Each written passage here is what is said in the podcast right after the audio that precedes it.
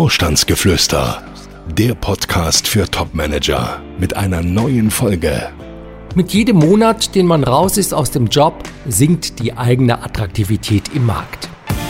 Er ist Coach, erfolgreicher Autor und seit mehr als 20 Jahren berät er Topmanager. Jetzt gibt Dr. Detambell im Gespräch mit Konstantin Müller Einblick in Themen und Trends auf Führungsebene. Sie hören Vorstandsgeflüster. Hallo zu unserer Folge 11. Wir sitzen wieder zusammen, Daniel und ich. Und der Titel unseres heutigen Podcasts hat mich ja schon so ein bisschen irritiert. Wieso das denn? Naja, also ich meine, abwarten und Tee trinken. Wir sitzen hier ja auch zusammen und trinken Tee. Ja, aber das Schöne ist, wir warten nicht nur ab, sondern wir haben ja genug zu tun. Und wir sind ja auch nicht in der Phase der beruflichen Neuorientierung, wie das so schön heißt. Gut, wenn man sich beruflich neu orientieren muss, dann ist Abwarten wahrscheinlich wirklich keine gute Idee. Genau auf keinen Fall abwarten. Du hast es mir im Vorgespräch schon verraten. Heute geht es um einen Manager, der genau diesen Fehler gemacht hat. Er hat zu lange abgewartet. Genau, so ist es. Carsten war bis vor zwei Jahren CEO in einem metallverarbeitenden Unternehmen in Nordrhein-Westfalen. Das Unternehmen ist Teil einer Unternehmensgruppe und im Zuge einer Umstrukturierung ist sein Job dann entfallen. Er war damals 53, ja, und auf einmal äh, joblos sozusagen, ja. Und was hat er dann gemacht? Nichts. Also schon etwas, also nichts. Also er hat äh, abgewartet und das ein ganzes Jahr lang. Man könnte auch sagen, er hat eigentlich das gemacht, was einem Headhunter, was sein Netzwerk und was sein Bekanntenkreis ihm geraten haben. Denn die haben ihm gesagt, du musst doch nur Geduld haben. Mit deinem Lebenslauf, da wirst du doch auf jeden Fall in den nächsten Monaten Angebote bekommen. Andere haben ihm auch geraten, sich erstmal keine Sorgen zu machen und die freie Zeit auch zu genießen. Sowas halt, ja. Gut, ich meine, das klingt ja im Grunde genommen erstmal gar nicht so verkehrt. Man macht sich ein bisschen rar, man macht sich interessant, die anderen müssen auf einen zukommen. Ja, und vor allem Headhunter lieben es auch, solche Aussagen zu machen oder solche Empfehlungen zu geben. Und das kann man auch gut verstehen, denn kein Headhunter hat ja ein Interesse daran, dass interessante Bewerber für eventuelle zukünftige Projekte nicht mehr zur Verfügung stehen man kann es auch anders sagen. Also, was hat ein Headhunter davon, wenn ein interessanter Kandidat seinen zukünftigen Job vielleicht durch eigene Bemühungen findet? Also eigentlich ist es ja wirklich gar nicht so überraschend, dass viele Bewerber erstmal abwarten und die Vorstellung, dass man den Job auf einem silbernen Tablett serviert bekommt, ist ja auch wesentlich angenehmer, oder? Unbedingt. Also, wer geht schon gerne selber aktiv auf die Suche? Das klingt ja so, als hätte man es nötig. Nee, dann wartet man doch lieber ab, bis eben, ja, der Job da auf dem Silbertablett daherkommt. Und das alles wäre ja auch kein Problem, würde einem der Headhunter in schöner Regelmäßigkeit denn die attraktiven Angebote, ja, auf dem Silbertablett servieren. Aber davon kann ja gar keine Rede sein. Sondern die Realität sieht anders aus? Völlig anders. Viele unserer Kunden, zu denen ja durchaus sehr bekannte Persönlichkeiten der deutschen Wirtschaft zählen, die berichten uns regelmäßig, dass sie im letzten Jahr vielleicht bei vier, vielleicht bei fünf Suchprozessen zum Zuge gekommen sind und naja, vom Headhunter auf die Longlist gesetzt worden sind. Aber die Longlist naja, das ist eben die Longlist. Das heißt, man muss es ja erstmal auf die Shortlist nachher schaffen. Das heißt, man muss erstmal im Unternehmen überhaupt vorgestellt werden und so weiter. Und bis dahin ist es ja dann doch auch immer noch mal ein weiter Weg. Aber vier bis fünf Anfragen, das klingt doch erstmal gar nicht so schlecht. Ja, aber wenn man das wirklich bedenkt, also eine Anfrage heißt ja, da ruft ein Headhunter an und sagt, Entschuldigung, können wir denn mal reden oder wollen Sie vielleicht gerade mal die Tür zumachen? Ich hätte da was Interessantes für Sie. Und ähm, gut, dann hat man ja so das Gefühl, eigentlich müsste man nur die Tür zu machen und dann hätte man ja den Job auch schon in der Tasche und der Headhunter tut ja auch viel dafür. Er sagt also, Sie stehen ganz oben auf der Liste und also ähm, das läuft alles auf Sie raus, Sie müssen da nur ein bisschen Geduld haben.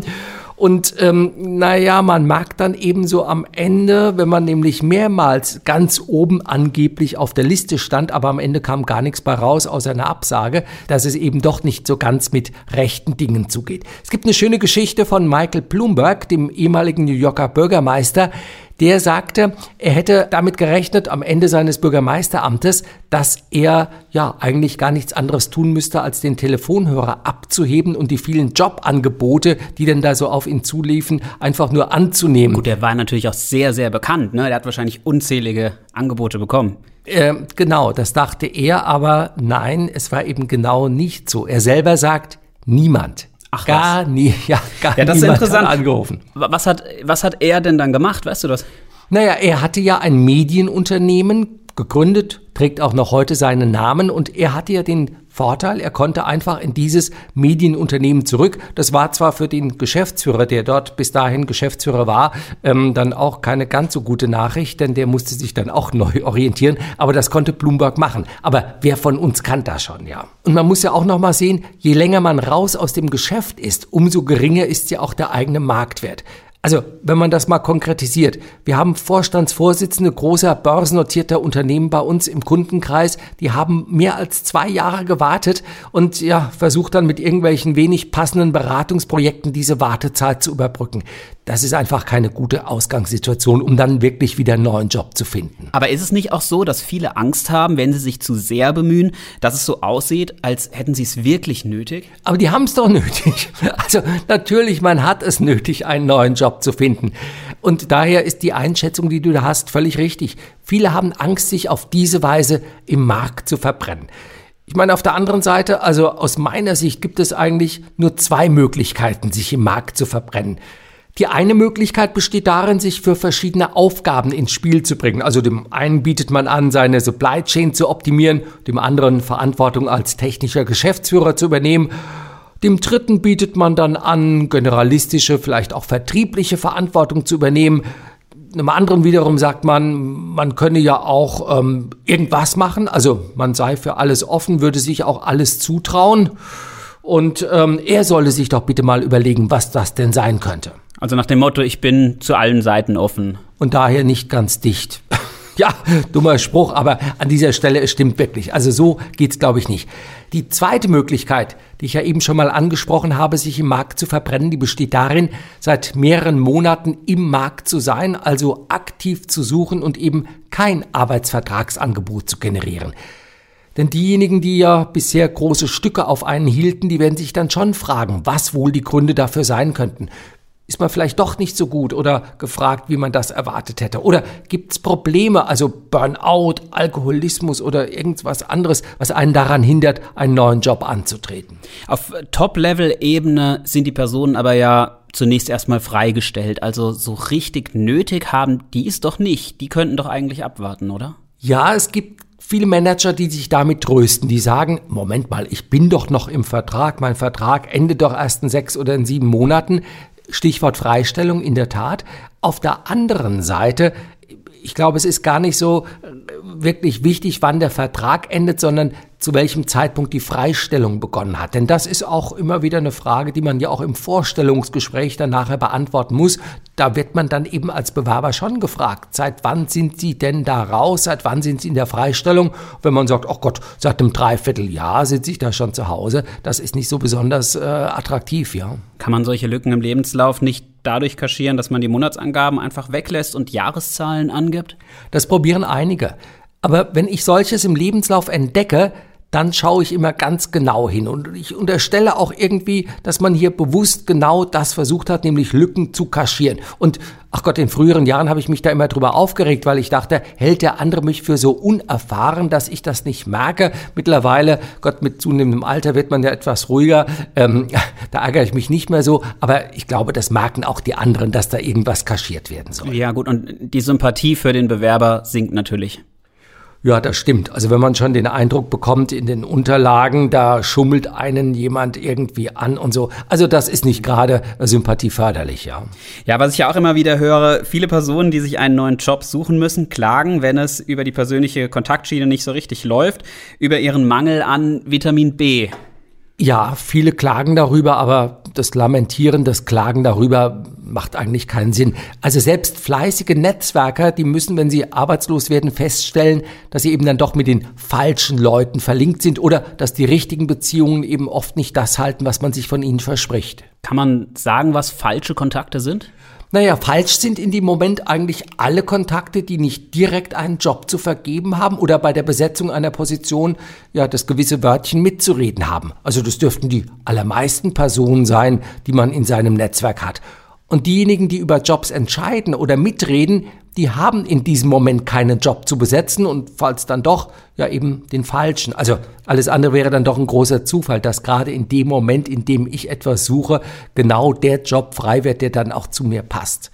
Also, ich sag's mal so, Gute Beziehungen mögen viel wert sein, aber wenn man eine neue Position sucht, dann, glaube ich, äh, sollte man sich nicht auf sein Netzwerk verlassen. Okay, das heißt, man kann das drehen und wenden, wie man will. Bewerbung ist Vertrieb in eigener Sache. Genau, so ist das. Und ähm, dass man sich dadurch im Markt verbrennt, dass man einen neuen Job sucht, also diese Sorge teile ich ganz und gar nicht. Was wäre so schlimm daran, dass man aus der Bewerbung den Schluss zieht, dass da jemand einen neuen Job braucht? Genau so ist es. Der Bewerber braucht einen neuen Job. Jeder von uns braucht einen Auftrag, braucht jemand, der uns das, was wir anzubieten haben, abkauft. Und warum sollte man das einem Manager verübeln, dass er sich auf diese Weise nämlich selbst auf eigene Initiative hin eben einen neuen Auftraggeber oder einen Arbeitgeber an Land ziehen möchte. Hm, besteht denn nicht die Gefahr, wenn man sich bei zu vielen Firmen bewirbt, dass sie irgendwie mitbekommen, dass man sich auch woanders beworben hat? Nein, das sehe ich gar nicht, denn das würde ja voraussetzen, dass der eine den anderen anruft. Also wir machen das mal konkreter, schreibt man den Aufsichtsratsvorsitzenden von BMW an und schreibt auch den äh, CEO meinetwegen von Daimler an, würde der Aufsichtsratsvorsitzende von BMW dann bei seinem Kollegen bei Daimler anrufen und würde ihm sagen, hör mal, ähm, hat sich denn der Herr Müller auch bei dir beworben?